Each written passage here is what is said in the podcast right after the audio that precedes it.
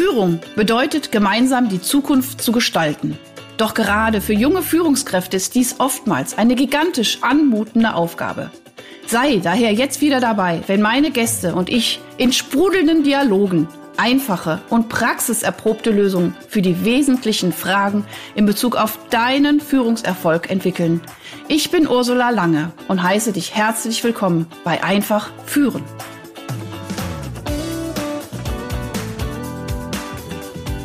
Das rote Knöpfchen leuchtet. So, ihr Lieben da draußen, lieben Hörer und Hörerinnen, heute Ach, ich bin schon wieder total begeistert. Ich habe einen unglaublich tollen Gast äh, äh, gewonnen, auch über LinkedIn wiederum. Ganz toll. Ein, äh, ich sage jetzt mal, eine geballte Führungskompetenz, alles, was in, der, äh, in dem Bereich digitales Handeln sitzt, vor mir aus Hamburg, 30 Jahre Führungserfahrung. Ich werde euch gleich einen ganz einen kleinen Ausschnitt aus der Vita von meinem wunderbaren Gast Kredenzen. Ich freue mich mega und das wird auch heute das Thema sein. Führungserfahrung, Führungsverantwortung, ähm, die besten Geschichten, das, die größten Learnings und ja, wir hoffen, dass wir für euch heute wieder in der kurzen und knappen Zeit, aber sehr sprudelig, wirklich tolle Schätze herausfiltern können. So, erstmal herzlich willkommen, lieber Stefan.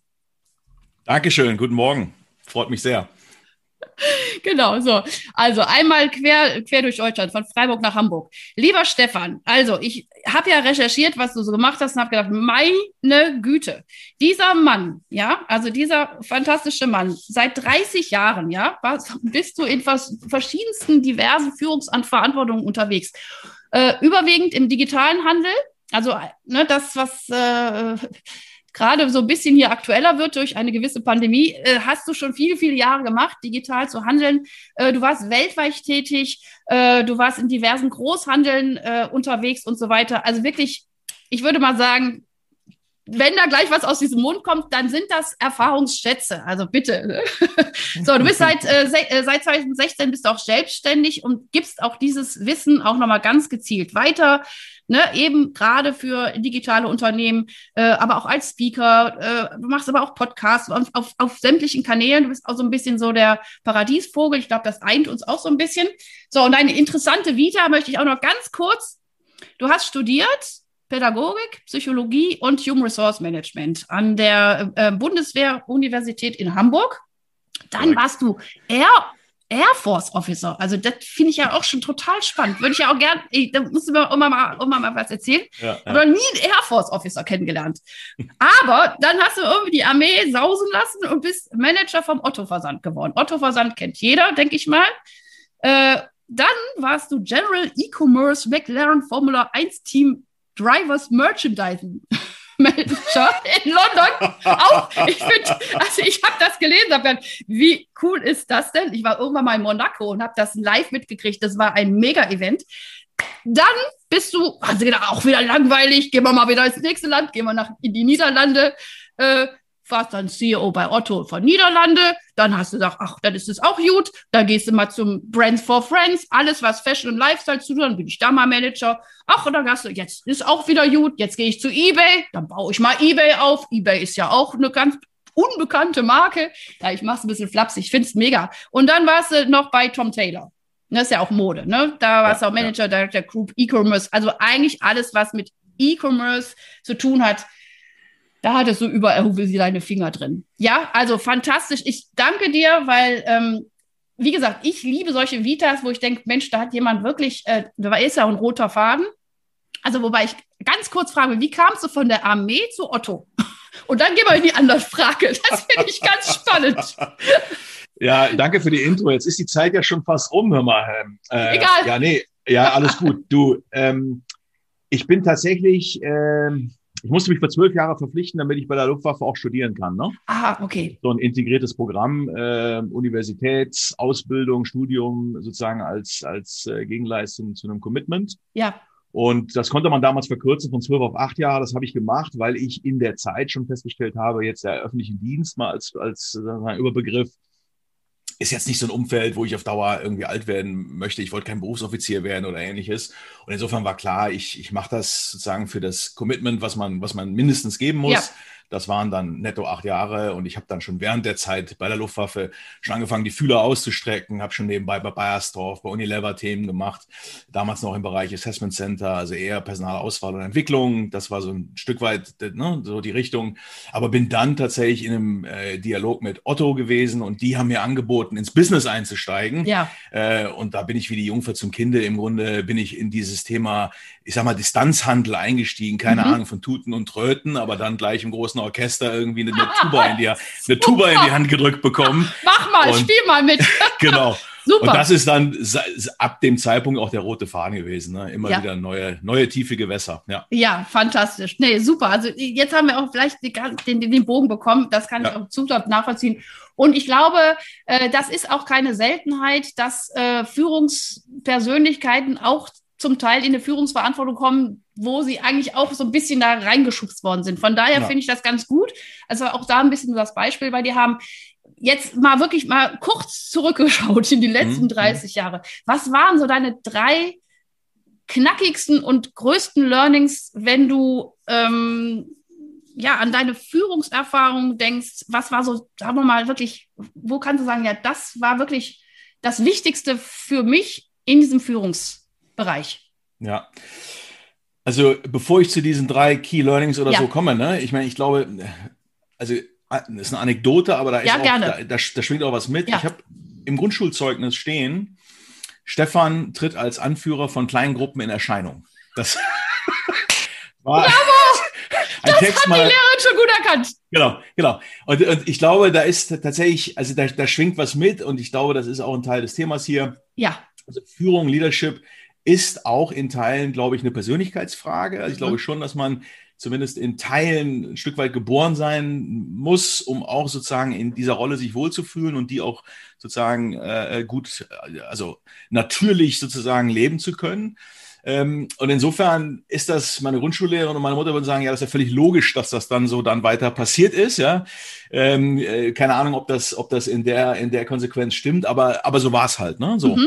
Und wenn ich jetzt zurückblicke auf, auf die, auf diese, auf diesen kunterbunten Strauß an Erfahrungen, dann würde ich sagen, ist das erste, das erste große Thema ist, dass man Romantik durch Realismus ersetzen mhm. sollte. So, denn, denn Fakt ist, egal, also ne, in Literatur, Podcasts, Vlogs und so weiter. Also man hat natürlich oftmals, wenn man auch sozusagen personalnah Events äh, macht und so weiter, da kommt immer sehr viel Romantik rüber.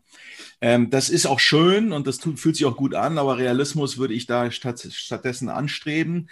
Denn am Ende vom Tag ist die erste Frage, warum will ich überhaupt Führungskraft werden? Also will ich das ja. für mich oder irgendwie, weil meine Eltern das gut finden oder meine Freundin, Freund oder meine, meine ehemaligen Schulkameradinnen oder wie auch immer. Also für wen glaube ich das eigentlich zu tun? Und die Antwort muss sein, ja, eigentlich für mich slash für die, die ich dann auch äh, als Leader sozusagen verantworte.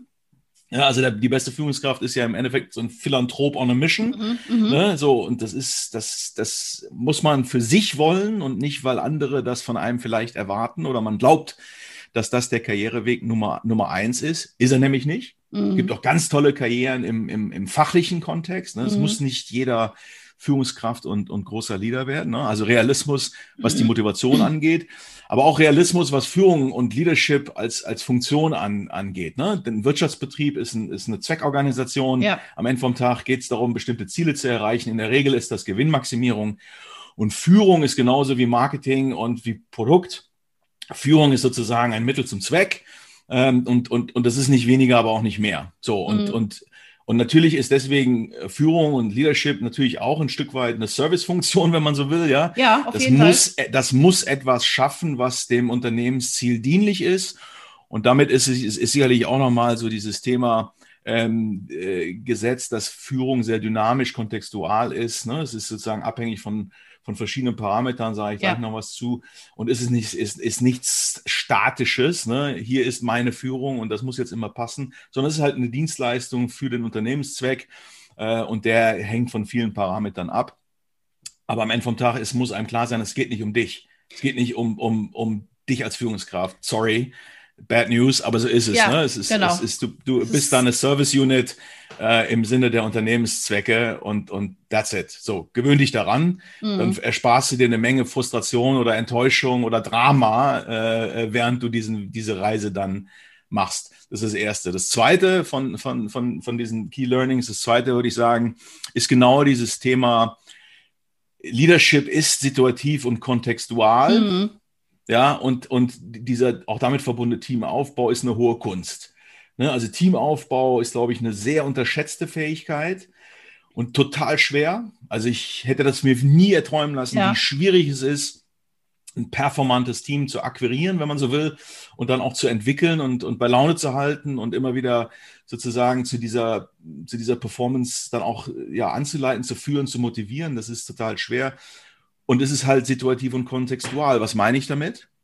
Ist, ähm, im Grunde ist diese, ich, ich habe mit Fußball nichts am Hut, ne? aber ja. die, die Analogie zum Fußballcoach, die finde ich gut, weil passend und sehr nachvollziehbar. Ne? Du bist halt Coach und nicht irgendwie mhm. äh, äh, sozusagen im Blasorchester. Das ist eher Jazz als Blasorchester, ne?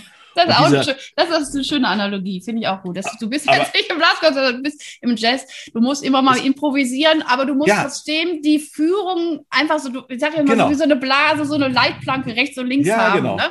Es ist, ist aber kein extrem, Free Jazz, ne? Genau. Nee, genau. Ja. Es ist extrem fluid, aber mhm. es ist mhm. halt auch zweckorientiert.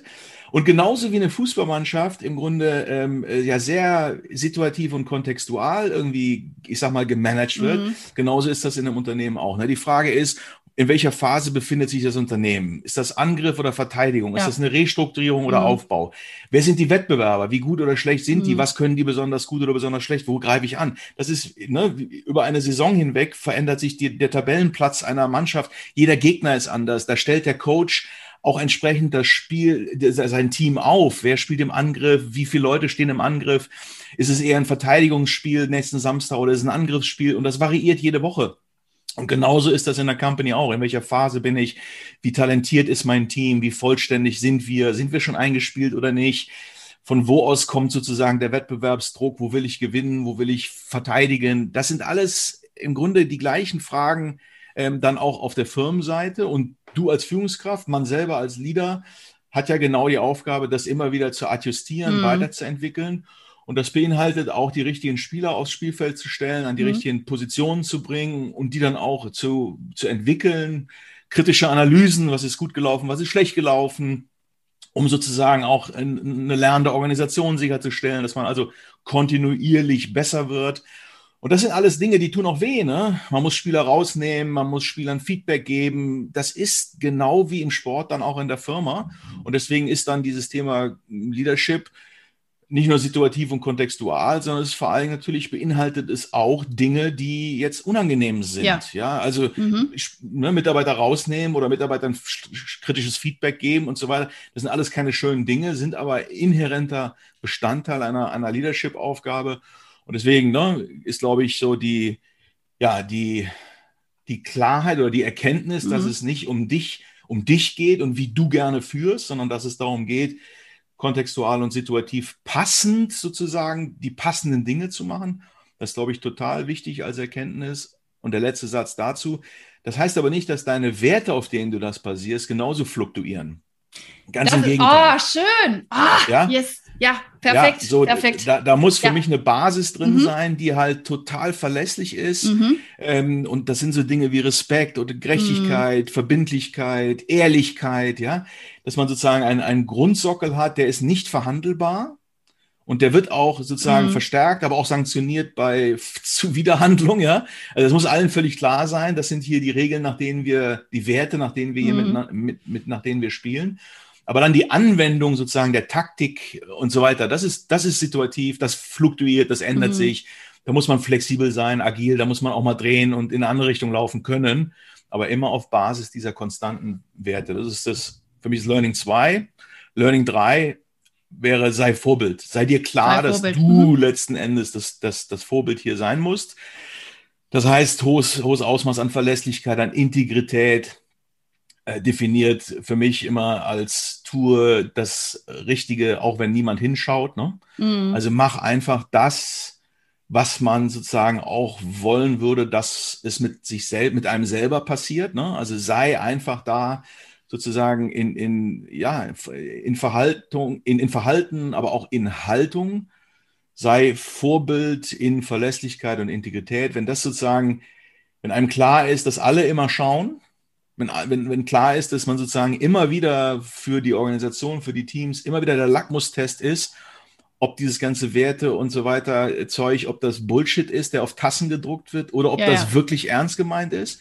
Na, dann seid ihr darüber im Klaren, dass, dass du als erstes da als Vorbild dienen musst und alle hingucken, ob du das denn überhaupt vorlebst. Und wenn du das nicht tust, dann kannst du das auch, dann kannst du das auch vergessen. Ne? So, das wären so die drei großen Learnings. Ne? Also Romantik statt äh, äh Realismus statt Romantik. Mhm. Zweitens, das Thema Teamaufbau ist eine hohe Kunst und Leadership ist situativ und kontextual. Das dritte ist, sei Vorbild.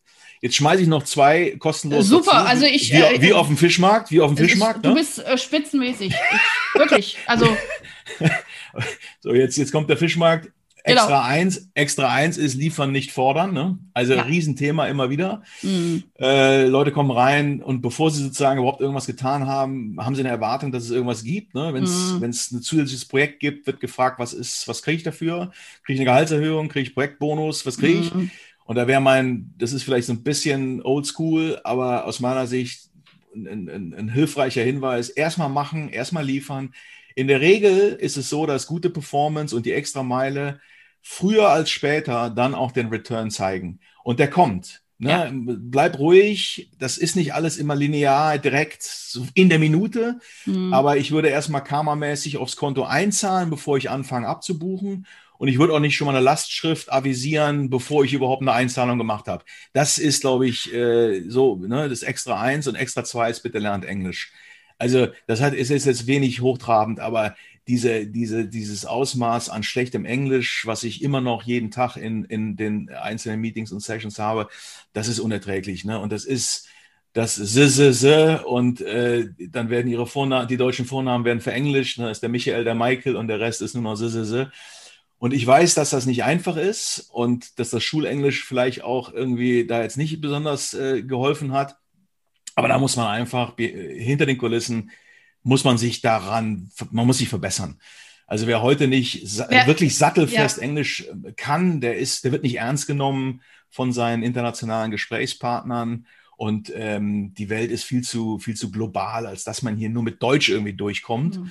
Ähm, klar, andere Sprachen auch schön, Mandarinkurse in allen Ehren, aber bitte Englisch muss sitzen und zwar nicht irgendwie äh, so, dass man in London unfallfrei zur U-Bahn kommt, sondern dass man im Business-Kontext wirklich auch diese, diese Nomenklatur sicher bedienen kann. Ne? Man muss das, sonst wird man in Verhandlungen und Diskussionen schlichtweg nicht ernst genommen. Ne? Dann ja. hat man den, Depp, den Deppenbonus.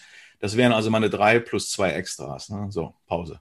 Boah, Stefan, bravo, bravo, bravo, bravo. Und ich glaube, meine Hörer da draußen denken, ey, ich, wir kennen Ursula nicht wieder, weil ich sonst immer, immer ganz gerne noch mal ein bisschen reingerätsche, er, ergänze. Aber ey, das war, wie soll ich sagen, das war wirklich eins mit Sternchen an die Grundschullehrerin. äh, das hast du, ich weiß gar nicht, wie viele Minuten wir jetzt haben, 17 äh, Minuten, so bravourös zusammengefasst. Wirklich, also ich, weil wir ja auch ein bisschen aus dem Kontext als Psychologin und selber als erfolgreiche Unternehmerin und auch als Sechsfachmama, wo ich auch ganz viel Führungskompetenz jeden Tag auch immer wieder ja. äh, auch zusätzlich anwende.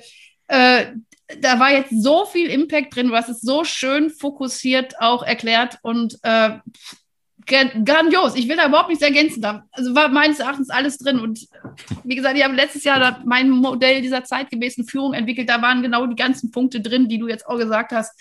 Und ich finde, was, wo ich eigentlich so, ah, wo ich so, so, so, so fast aufgesprungen bin vor Freude, war dieses so auf der einen Seite dieses Situative und immer zu gucken, wie, was muss ich in der Situation machen? Wie kann ich mich mit welcher Person auch wieder verbinden? Wie kann ich sie unterstützen? Wo muss ich aber auch rausnehmen? Wo muss ich auch mal eine klare Ansage machen?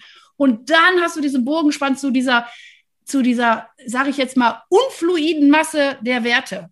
Ja. Und das finde ich so wichtig, dass dieses, dieses Fundament, worauf alles aufhört. Und das ist ja. auch wieder das Fundament, warum ich das überhaupt tue. Und äh, das ist wirklich, ich glaube, eines der wichtigsten Sachen für alle junge Führungskräfte draußen.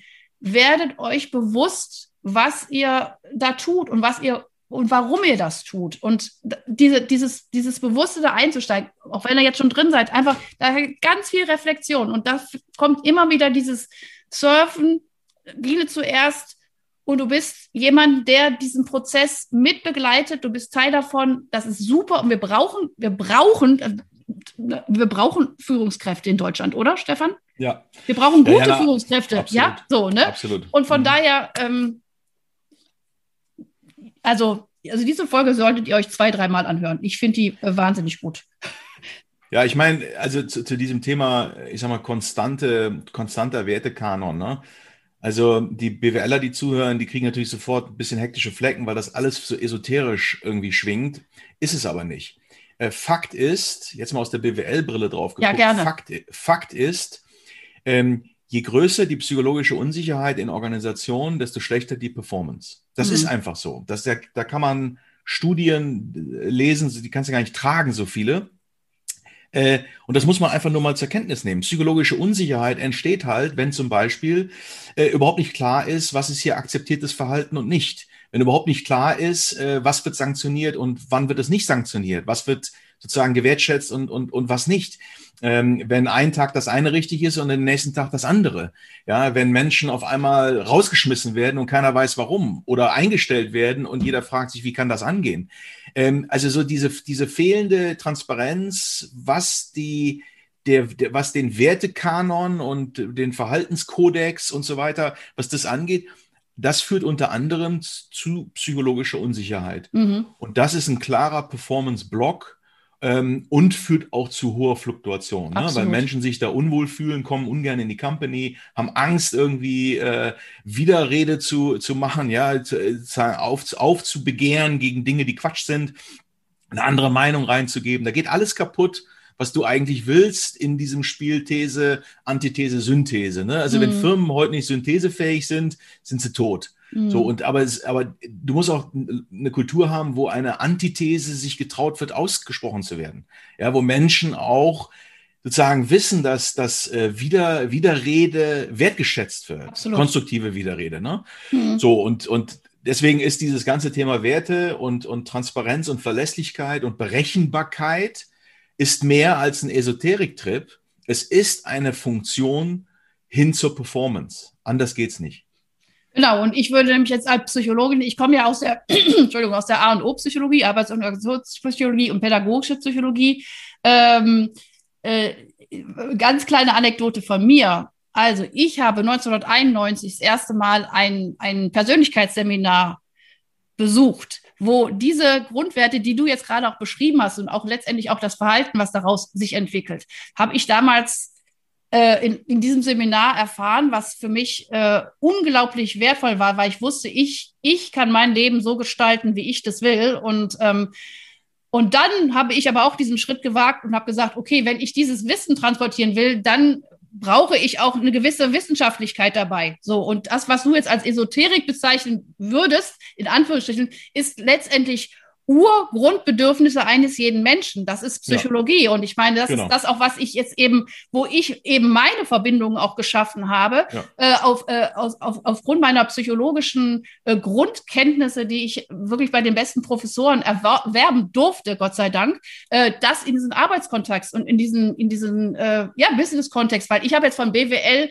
äh, Erfahrung durch meine eigene Firma, aber nicht von der Uni. Und Mhm. das ist, glaube ich, auch so ein Zeichen. Und da würde ich schon fast so ein ganz klein bisschen so Richtung Schluss gehen. Ich habe so gerade den Eindruck, wenn wir diese Welt, in der wir uns gerade befinden, wohlwollend für alle gestalten wollen, dann ist es auf jeden Fall ein ganz wichtiger Schritt, dass wir uns verbinden, dass wir auch unterschiedliche Wissenschaftlichen verbinden, die BWL mit der Psychologie Ja. oder vielleicht auch mit der Sozialwissenschaft, wie auch immer, und auch mit der Ökologie. Also, und dann schaffen wir eine ganz andere Wirkungskraft, als wenn jeder für sich selber so sein Ding macht. Und ich glaube, wenn wir ein bisschen mehr darauf hören oder auch achten oder in den Dialog treten, dann ist so vieles wieder möglich.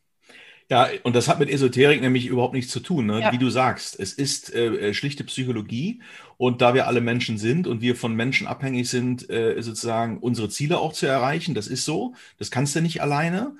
Deswegen ist es total wichtig, dass man das versteht und sozusagen diese, diese, diese Mechanismen, die da einfach ablaufen, dass man die zumindest, auch wenn man sie nicht alle verstehen kann, aber zumindest weiß, wie man damit umgeht. Mhm. Ja, und was sozusagen förderlich ist und was, was nicht.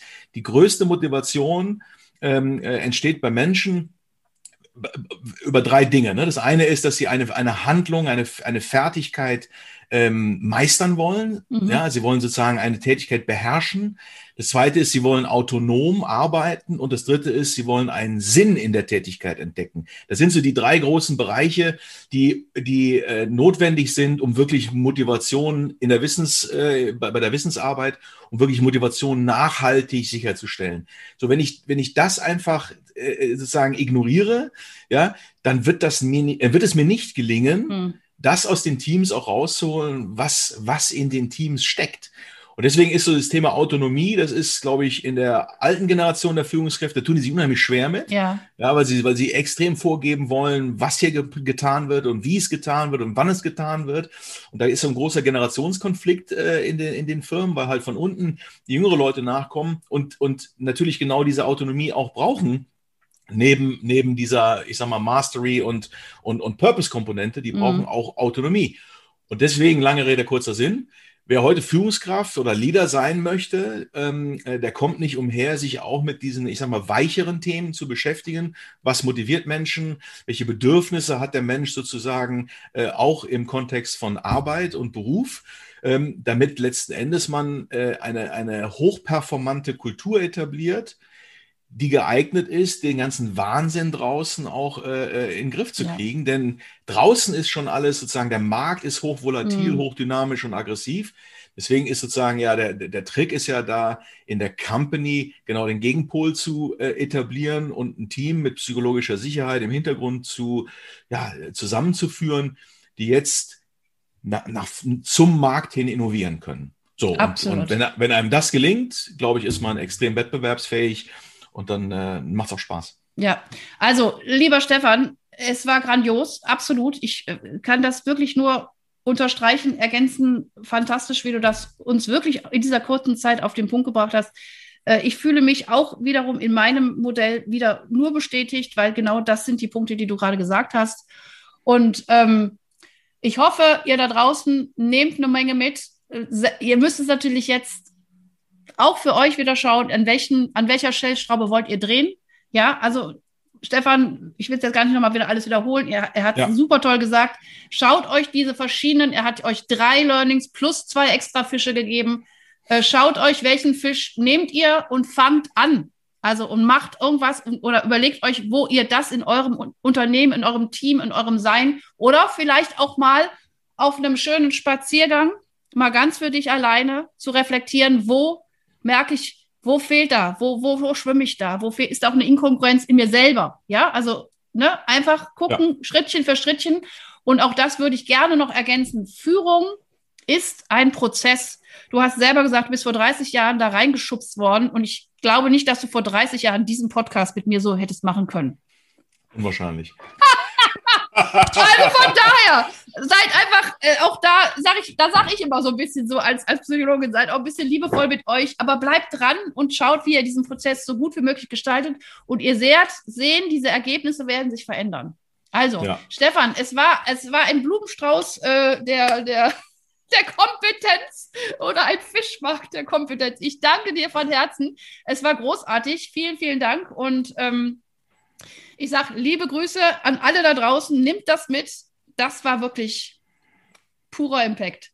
Danke, lieber ich Stefan. Dank, ich danke dir, wünsche allen noch einen schönen Tag und wer das weiter diskutieren will, der kann sich auch gerne bei LinkedIn oder Twitter mit mir connecten. Äh, ich diskutiere das gerne auch nochmal offline. Danke, ne? Absolut, ja, genau. Ne? Also, ganz, also ich mache immer ewigkeitenlange Shownotes. Also da steht alles drin, da sind auch alle Super. Links zu dir, zu all deinen Plattformen und überhaupt. Ne? Also wunderbar Klasse. und äh, alles Liebe, danke. bis dann, ciao. Hast du weitere praktische Führungsfragen? Dann freue ich mich, wenn du beim nächsten Mal wieder dabei bist. Und wenn du mir eine Freude machen willst, hinterlasse mir eine 5-Sterne-Bewertung und abonniere diesen Podcast. Denn dann bekommst du immer die aktuellsten Tipps meiner Gäste und verpasst keine Folge.